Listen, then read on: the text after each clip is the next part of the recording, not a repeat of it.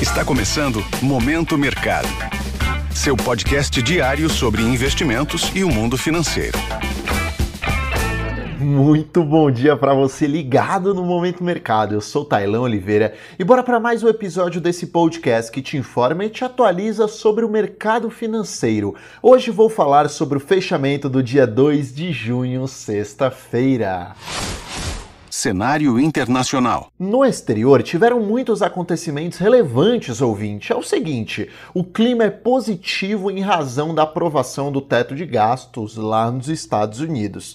Republicanos e democratas entraram em um consenso e, assim, esse risco de calote ficou mais distante. Além disso, houve divulgação de payroll. Não sabe o que é isso? Fica tranquilo que eu te explico. É o seguinte: é o relatório de empregos não agrícolas norte-americano americano, o número veio bem acima do esperado, 339 mil vagas de emprego criadas, quando era esperado algo em torno de 180 mil. Mas é o seguinte, o salário médio por hora caiu e a taxa de desemprego subiu, o que traz o sentimento que o Banco Central por lá não vai precisar agir subindo taxa de juros na próxima reunião. Pelo menos esse é o sentimento majoritário dos investidores. Dessa forma, S&P, Dow Jones e Nasdaq tiveram desempenho de alta. Vale ainda ressaltar o avanço expressivo do petróleo na ordem de 2,3%, com base no possível corte de produção na OPEP+,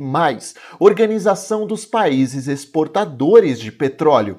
Os títulos americanos considerados os mais seguros do mundo tiveram aumento em sua remuneração, e o índice DXY, que mede o desempenho do dólar ante seis moedas fortes, apresentou fortalecimento, dado o cenário mais agradável nos Estados Unidos, com a enfim aprovação do teto de gastos.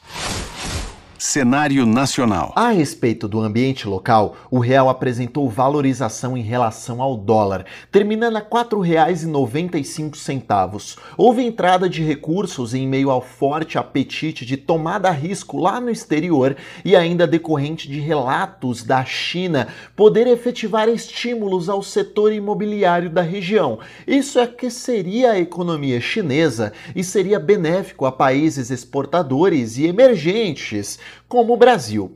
Em relação à renda fixa, os contratos de juros futuros terminaram em queda expressiva. Destaque ao vencimento de 2027, que fechou no menor nível desde 30 de dezembro de 2021. Bem, vamos ao que está explicando esse movimento na renda fixa. Basicamente, o último PIB demonstrou avanço concentrado no agronegócio e indústria até apresentou queda, indicando que a Selic a 13,75% já vem fazendo efeitos na economia e que a tendência de agora em diante é de desinflação.